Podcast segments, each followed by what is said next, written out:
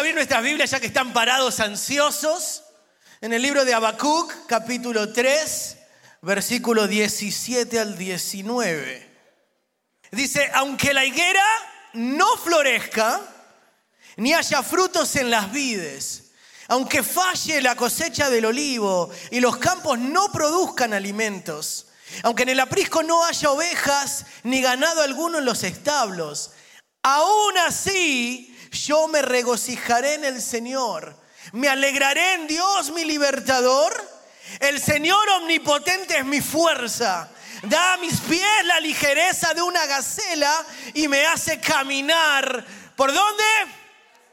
Por las alturas.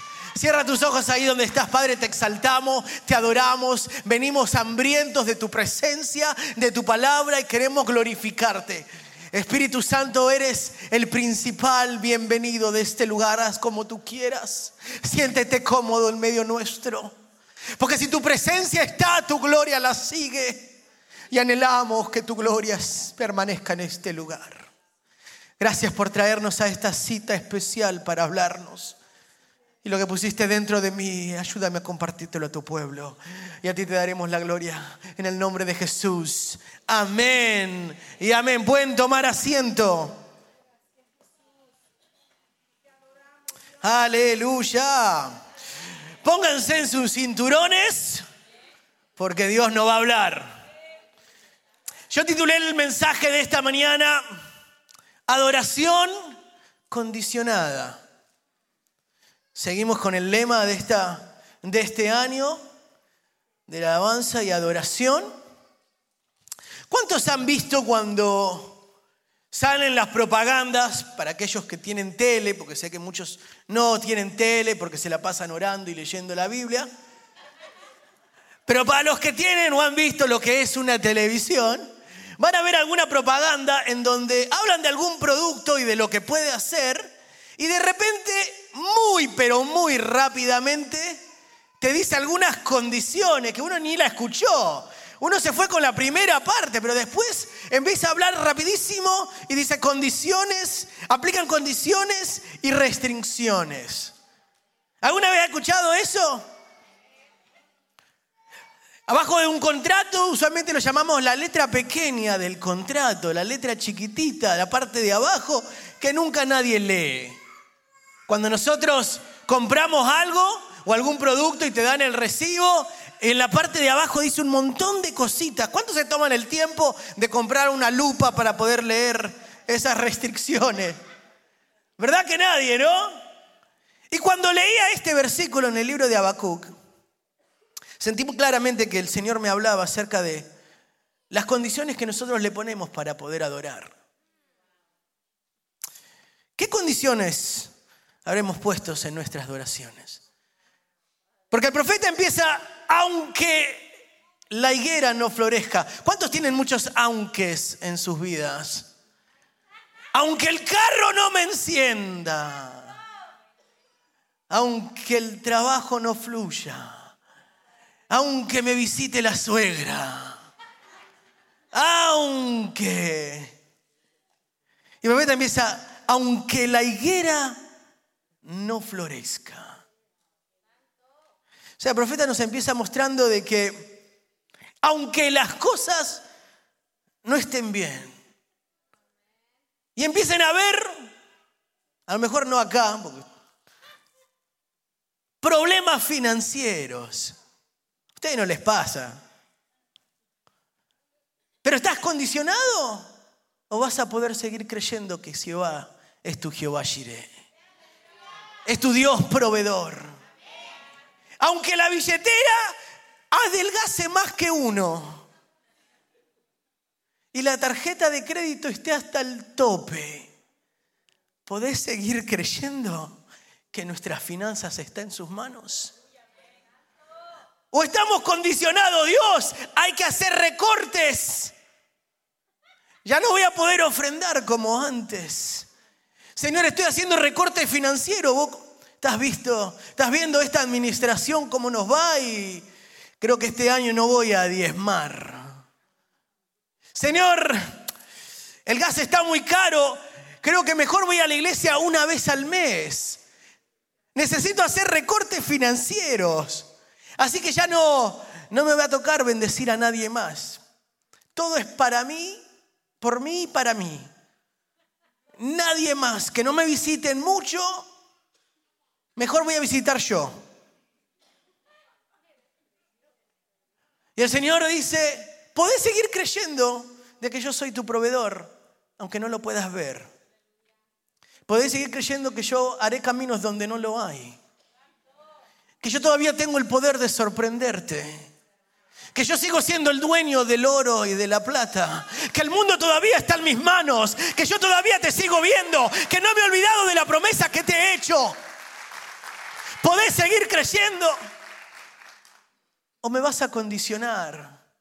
Señor, lo que pasa es que yo te dije que te iba a adorar siempre y cuando en la higuera hubiese frutos. Y no hay. Disculpame, Señor, pero no leíste la letrita de abajo.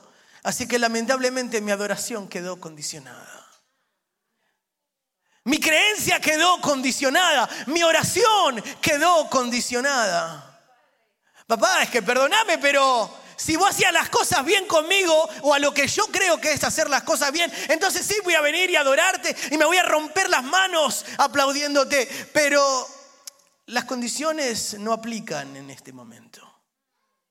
Entonces venimos acá y decimos, claro, ustedes pueden adorar y los que lideran pueden bendecir, pero ustedes no saben por lo que yo estoy pasando. Entonces mi adoración queda condicionada. ¿Será que nuestra higuera hace mucho que no da frutos y hace mucho más tiempo entonces que hemos quedado condicionados? Y decimos, Señor, cuando empiece a ver los frutos, entonces voy a bendecirte.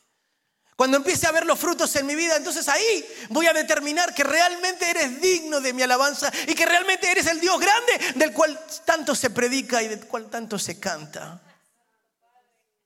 Papá, es que me fui a buscar a la higuera y ahí no hay fruto. Y dije, bueno, si no hay acá, entonces me voy a la vida a ver si ahí hay uvas. Y tampoco. Es como cuando a veces quiero hacer tostadas. Y entonces digo, bueno, va a ser manteca con dulce de leche. Y voy a agarrar la manteca y no hay manteca, solo está el tupper. Si ve que somos buenos para dejar el tupper vacío. El envase y hay de todo menos lo que debe haber. Pasa mucho con la lata de galletitas, ¿se acuerdan? Que uno pensaba que había galletitas y había hilo y cosas de costurería. Y lo único que te ibas a comer era un alfiler. Y digo, bueno, entonces no será la manteca, lo comeré con dulce de leche. Y vas a buscar el dulce de leche y tampoco hay dulce de leche. ¿Cómo empieza tu mañana? ¿Estás dependiendo de la manteca y de dulce de leche? ¿O vas a regocijarte igual? Vas a poder creer que Él es el Dios, tu proveedor. ¿Sabes lo que es dar? Cuando todo cuesta. Miren, voy a, voy contarle una historia que me tomé el tiempo de, de escribir porque el Espíritu Santo me la trajo cuando terminé el servicio anterior. Quiero que vayamos al libro de Segunda de Reyes, capítulo 17, versículo 7, de 7 al 14. Miren lo que es esta historia impresionante. Lo que es realmente poder creer en el momento de la tormenta. Mire 2 Reyes 17, 7, lo leemos rapidito. Dice, algún tiempo después se secó el arroyo porque no había llovido en el país, o sea, había una sequía. Entonces la palabra del Señor vino a él con este mensaje. Está hablando del profeta Elías. Ve ahora a Serepta de Sidón y permanece allí a una viuda de ese lugar le ha ordenado darte de comer. Recuerden esa frase. A una viuda de ese lugar le he ordenado darte de comer. Así que Elías fue a Zarepta al llegar a la puerta de la ciudad y encontró una ciudad que recogía leña. La llamó y le dijo, por favor, trágame una vasija con un poco de agua para beber. Mientras ella iba por el agua, él volvió a llamarle y le pidió, tráeme también, por favor, un pedazo de pan. Mire lo que contesta ella. Tan cierto como vive el Señor tu Dios, respondió ella, no me queda ni un pedazo de pan. Pero ¿cómo? ¿No es que Dios le había dicho? Dale de comer. O sea, Dios agarra y da la orden y a mí no me avisó. Les dirá la viuda, a mí no me avisó. Muchos, Dios tiene un destino para ustedes y ustedes no le avisaron.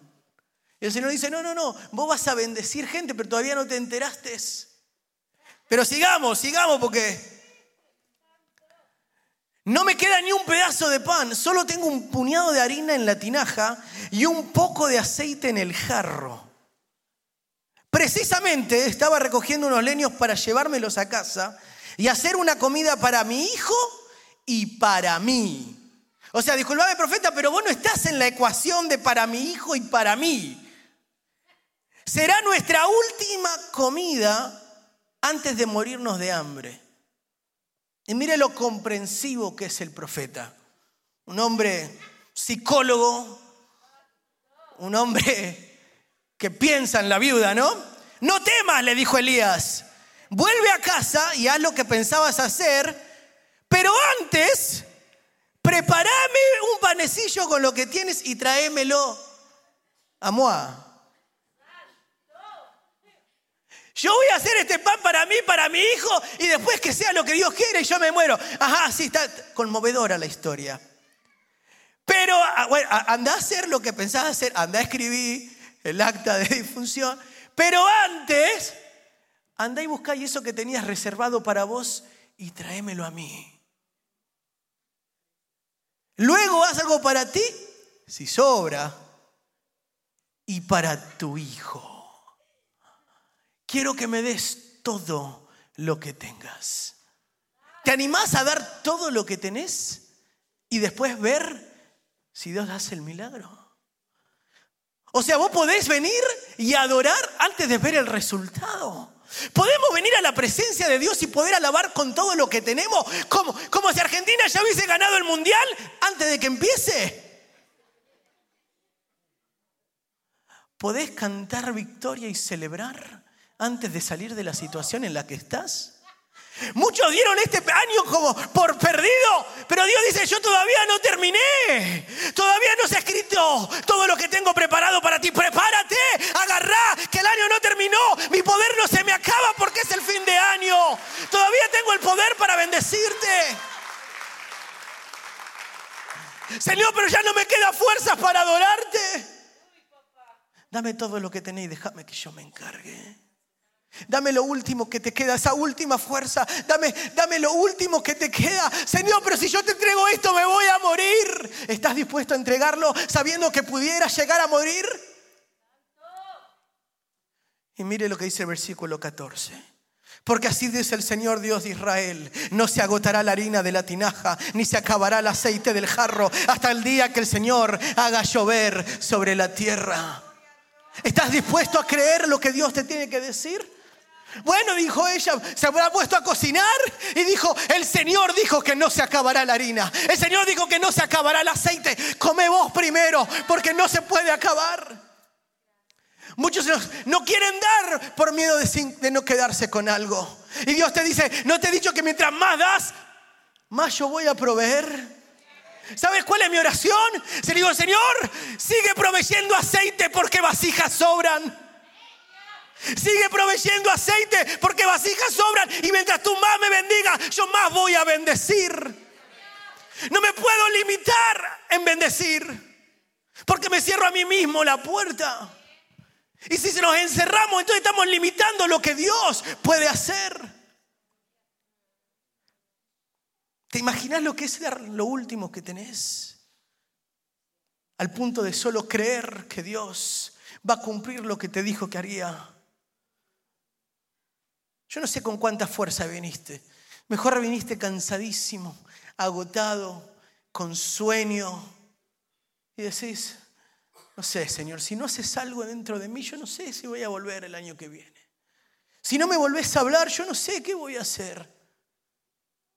Pero vengo con todo lo que tengo. El Señor no se quedará sin fuerza. Vos podés darlo todo de tuyo. Porque te aseguro que Él dio todo de Él. Él dio todo de Él. Mire lo que sigue. Seguimos en Habacuc. Volvamos, volvamos. Aunque falle la cosecha del olivo y los campos no produzcan alimento. ¿qué pasa cuando las cosas se salen de nuestro control? Hay cosas que nosotros podemos controlar y hay cosas que no están. La viuda, cuando leemos la historia de la viuda, aparece que había una sequía en la tierra. ¿Qué puede hacer ella para que llueva en la tierra? Más nada. Hay cosas que se salen del control. Hay cosas que uno planifica y las cosas no resultaron como creíamos. ¿Será que podemos honrar a Dios en cada temporada de nuestra vida?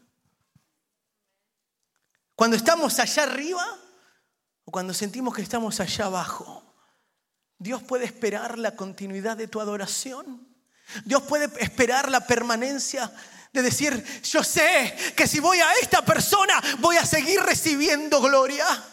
No importa la condición en la que se encuentre, sé que siempre va a estar para mí. Siempre habrá una adoración genuina, siempre habrá una adoración y una alabanza continua. No importa si llueve, si hay sol, si hace frío, sé que mi hijo, que mi hija seguirá adorando sin importar en la condición o la temporada en la que se encuentre. Le una pregunta, ¿a su trabajo le importa si usted se despertó con ganas o sin ganas? ¿Si se despertó con un buen humor o mal humor? ¿O espera que usted esté ahí al otro día? ¿Por qué a veces podemos dar tanta continuidad a otras cosas, pero ponemos tantos peros para dar lo mejor de nosotros a Dios? Para entregarle todo lo que tenemos a Él, el dador de todo. Dice la Biblia, a los que aman a Dios, todas las cosas, no algunas, no un par, no solamente en algunas etapas de nuestra vida, sino todas las cosas, todas las temporadas de nuestras vidas, cuando estamos tristes, cuando estamos felices, cuando ganamos la lotería o cuando lo perdimos todo, en todo debería haber una alabanza en nuestros labios. No podemos condicionar a Dios por cómo nos sintamos. Porque Dios no nos condiciona. ¿Usted se imagina que hoy se despertó Dios de mal humor? ¡Bum! En otras noticias, explotó Nicaragua. Imagínese.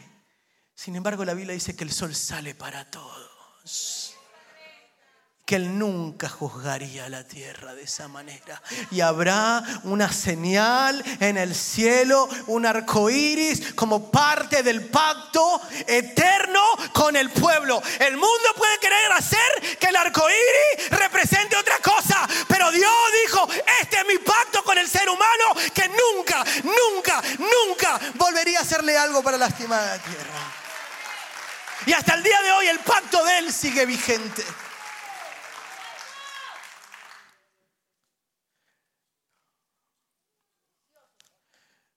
Y los campos no productan alimento. Aunque en el aprisco no haya ovejas ni ganado alguno en los establos. Cuando decimos las cosas, ¿qué puedo hacer? Es que Jonathan, no entendés.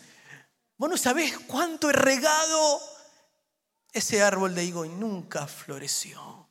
¿Cuánto tiempo gasté los litros de agua que gasté, de lágrimas intentando regar la viña y nunca salió una uva. ¿Te ha pasado que sentís que todo tu esfuerzo no da el resultado que esperás?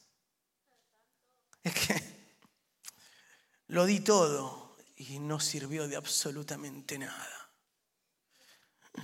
Es que no entendés, yo di todo de mí en esa relación y hoy me estoy divorciando.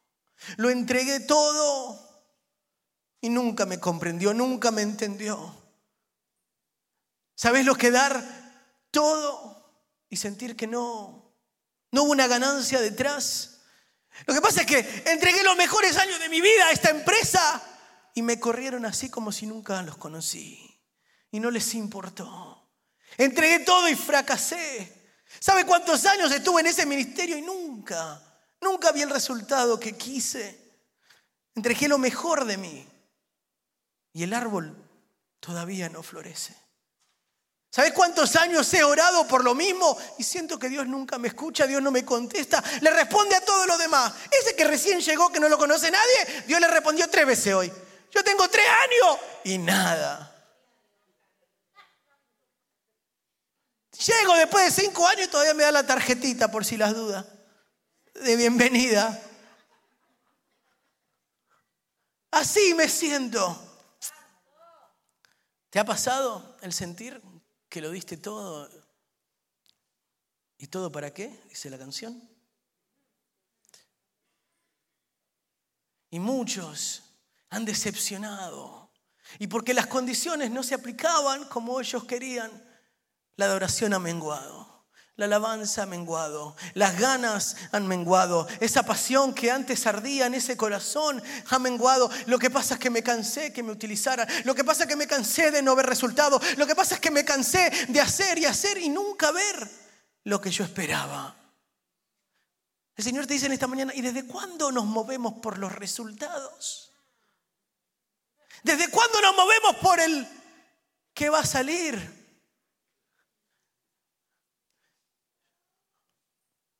¿Acaso el sembrador no tira la semilla esperando que siempre florezca? Así dice el Señor.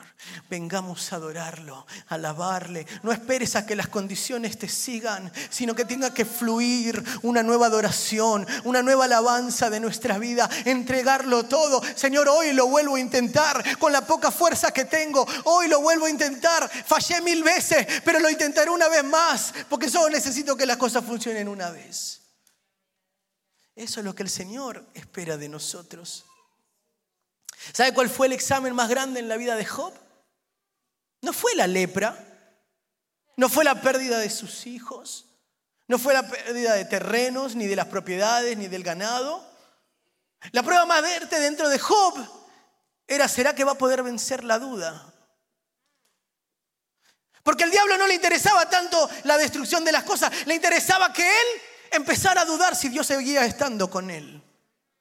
¿Será que Dios se olvidó de mí? ¿Será que, que, he sido íntegro? Para nada.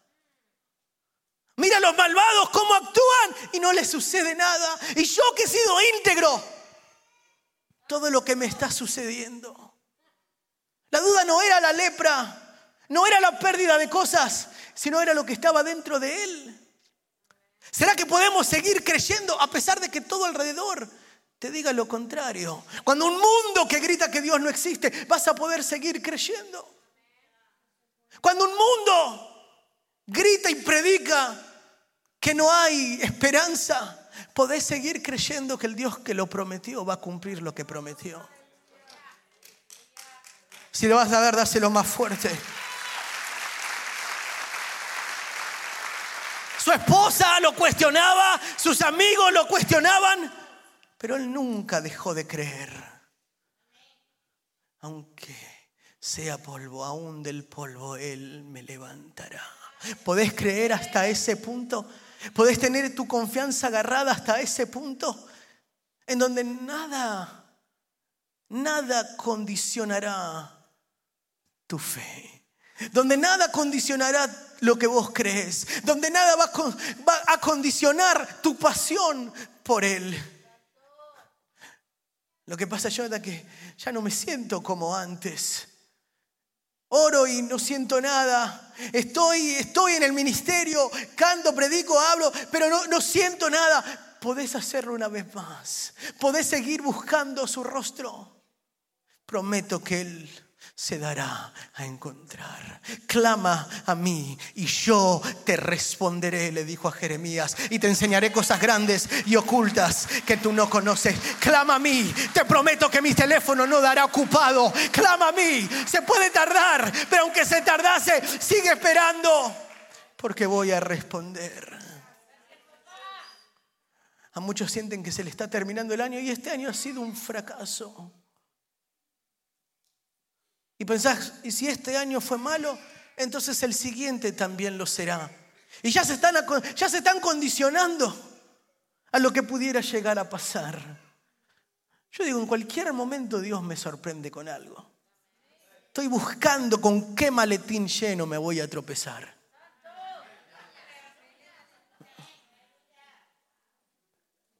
Cuando Dios habla con Moisés y Moisés le pregunta, ¿quién les digo que me envió? Me encanta la respuesta de Dios porque Dios no se condiciona a sí mismo, no se encierra en una descripción. Él dice, yo soy. Diles que yo soy, te envió. ¿Cómo que yo soy, te envió? Porque yo soy todo lo que vos podés esperar que yo sea. No me podés encerrar en una caja, no me podés encerrar en una descripción. Usted piensa en mí, dice Jonathan, argentino, predicador, alto, lindo. Me quiere encerrar ahí. A Dios no lo podés encerrar con una sola descripción. Lo que vos puedas soñar que Él es, Él es. Pero ¿quién eres? ¿Eres el Dios que nos va a proveer? Sí, yo soy Jehová Shireh. Pero ¿quién eres? El que nos va a defender. Sí, yo soy Jehová tu defensor. Pero ¿quién eres? El Dios cercano. Sí, yo soy el Dios cercano. Pero ¿quién eres? Eres el Dios que nos perdona. Yo soy el Dios perdonador. No importa lo que crea que yo puedo ser. Yo soy en tu vida. Yo soy el que soy. No condiciones a Dios, no lo encierres. Porque Él no se condicionó a sí mismo. ¿Qué es lo que esperas que Dios sea para ti? Él es. Él es todo y más. Todo y más. Entonces, si Él no se condiciona a sí mismo y no, se condiciona para amarte, para perdonarte, hablamos acerca de que su gracia sublime es. ¿Podemos entender el contexto de lo poderoso y de lo sublime que su gracia es? Que todos los días nos ama de una manera apasionada, que todos los días Él se despierta con unas ganas de verte, de darte lo mejor de Él, de estar cerca de ti, cerca de mí. Todos los días. El Espíritu Santo está ahí, lo mencionaba en la mañana, al lado tuyo todo el tiempo esperando ¿Qué, ¿Qué, nuevo le puedo demostrar? ¿Qué, parte de mi identidad va, va a conocer hoy? Eh, yo soy el Dios que te guarda en el tráfico. Yo soy el Dios que limpia tus pensamientos. Yo soy el Dios que te fortalece cuando te sentís débil. Yo soy el Dios que te levanta cuando te sentís bajo. Yo soy el Dios que recibe adoración y te llena de gracia. Yo soy el Dios. Eh, y Él dice, ¿qué parte de mí mi iglesia conocerá hoy?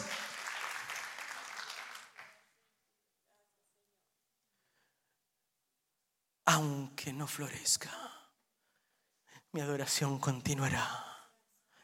Aunque no haya frutos en las vides, mi, adoración continuará. Aunque falle la cosecha del olivo y, y te regué y trabajé y le puse todas las cosas, pero todavía no crece, todavía no crece, todavía no crece, aunque no salga nada y los campos no produzcan alimentos y en el aprisco no haya oveja ni ganado uno en los establos aún así. Aún así. ¿Hay alguien que tenga un aún así en su vida? Aún así yo me regocijaré en el Señor. Me alegraré en Dios, mi libertador. ¿Quién Él es para ti hoy en esta mañana? ¿Qué Él es para ti? El yo soy se abre para ti, se abre para su iglesia. ¿Quién Él es para ti? El profeta decía, Él es mi libertador. Él es mí, sin condiciones ni restricciones, sin peros. Aún así yo me regocijaré en el Señor, me alegraré en el yo soy, en mi libertador. Entonces, ¿qué pasa? Si yo me puedo alegrar, porque lo compartí en la mañana, la felicidad y la y el gozo son dos cosas distintas. La felicidad es momentánea, pero el gozo está dentro, es continuo. El Señor nos llama a ser gozosos. Porque la felicidad depende de lo que suceda afuera, pero el gozo depende de lo que está dentro nuestro. ¿Una vez visto a un cristiano con, con esa cara de vientre seco? Triste y uno dice, pero el Dios poderoso mora dentro tuyo. Vos tenés todo por ganar. Hay palacios en el cielo esperándote. El pastor lo predicó la semana pasada. Hay un planeta a lo mejor que tiene tu nombre. Y ahí estábamos tristes de la vida. Diría mi papá como gallina que se le rompió el huevo adentro.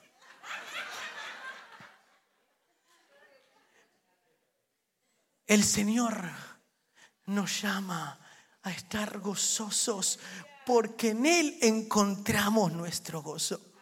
Miren lo que dice el Señor mi libertador. Seguimos. El Señor omnipotente es mi fuerza. ¿Cuál es la fuente de tu fuerza? ¿El título de tu trabajo? ¿La checking account? ¿La cuenta explota ahí? Parece que ya no hay más espacio, hermano. Le presto un poco de espacio. Usted ve que no entran más ceros en su cuenta. No duden hablar conmigo. ¿Cuál es la fuente de tu fuerza, de tu fortaleza? ¿Tu relación? ¿La mujer que tenés al lado? ¿El hombre que tenés al lado? ¿Tus amigos? ¿Cuál es la fuente de tu fuerza? Él es la fuente de mi fuerza, dijo. El Señor omnipotente es mi fuerza. Si lo tengo a Él, lo tengo todo. No necesito de lo demás. Si lo tengo a Él, lo tengo todo. En Él encuentro todo lo que necesito. Él suplirá, ¿qué dice la palabra? A ver cuántos se lo saben. Conforme Hermano, esos son los versículos que uno tiene que acordarse. Pues cuando el enemigo te muestra el vil, uh, lo mirás de reojo y redactás el versículo. Él suplirá todas mis necesidades. Ahí te va, Señor. Ahí te va. ¿Eh? Cuando están llamando para cobrar, le pones pausa y le decís, Señor, es para vos. Hold on. Él es mi fuerza. Él es mi recurso. ¿Cómo te sentís en esta mañana? ¿Cómo te sentís en esta mañana? ¿Sabes? Lo, lo, hacemos todo mal. Queremos al Dios de los resultados, pero no al Dios que da los resultados. O al revés, queremos los resultados de Dios, pero no el Dios de los resultados. Entonces, Señor, te alabo si los milagros suceden. Cuando los milagros cesan, entonces hasta ahí llegué. ¿Cómo has restringido tu fe? ¿Cómo has restringido tu voluntad delante de Él? ¿Cómo has restringido tu adoración, tu alabanza, tu búsqueda, tu pasión, ¿Será que Dios tiene que leer la letra chiquitita para poder ver cómo va la relación que tenemos con Él? ¿O será que podemos entregarlo todo y creer que el aceite seguirá fluyendo? Y creer que aunque las cosas no se den como yo quiera, aunque sienta que me haya cansado y las cosas no se dieran como yo lo hice, como yo quise que se dieran. Lo hablaba en la mañana que tengo el privilegio de tener a, mi tío recién llegado de Brasil, junto con mi primito. Y fui a buscarlo al aeropuerto hoy temprano. Y uno en su mente cuando se despierta tiene una idea de cómo, de cómo va a ser ese viaje. Ya sé dónde llegar, el aeropuerto, uno va cada cuánto, sé dónde la salida que tomé. Y cuando llego ahí, el aeropuerto en construcción. La salida cerrada. Ay, Dios santo. No perdí el gozo, no perdí el gozo. y digo, ¿y ahora cuál? Dice la salida E, uno está ahí buscando, enfocado en las letras, A, B, C, D, la E, la E, perfecto, la E, va derecho a la derecha. Y de repente, cono. ¿Y qué, me llevo los conos por encima? ¿Qué hago con, qué hago con todo esto? No.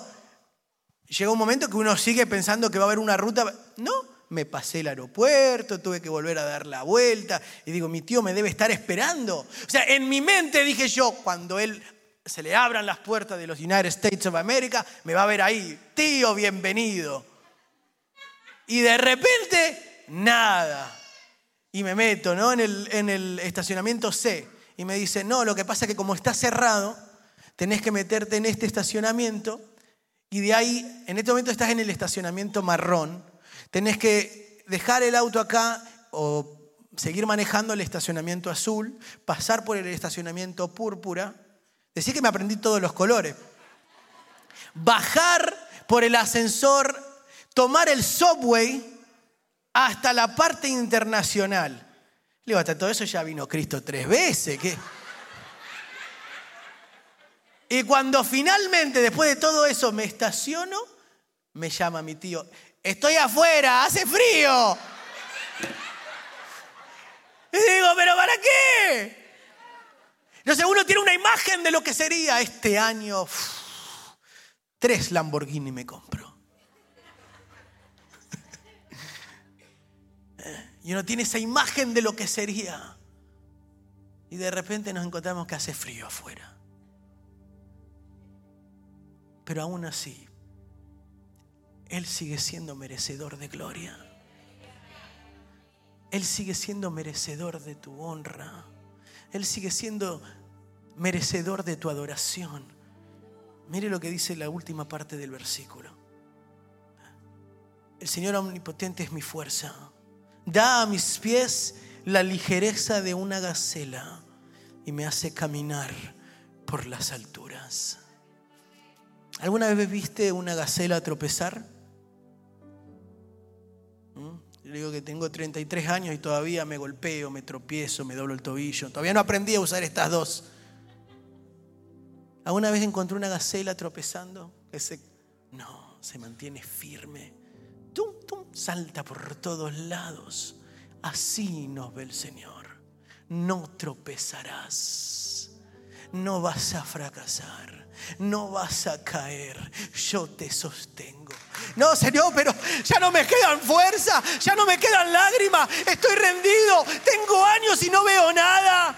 Todo el mundo es ciudadano menos yo. Señor, todo el mundo viaja menos yo. Uno mira en, las redes, el primo se fue a Grecia. Y uno a Rosenberg.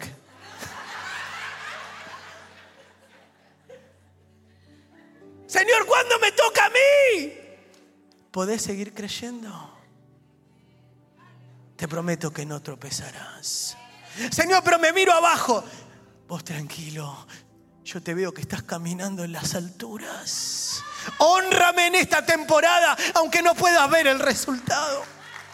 Créeme en esta temporada, aunque veas que a todo lo demás y a ti no. Tranquilo, tu hora está llegando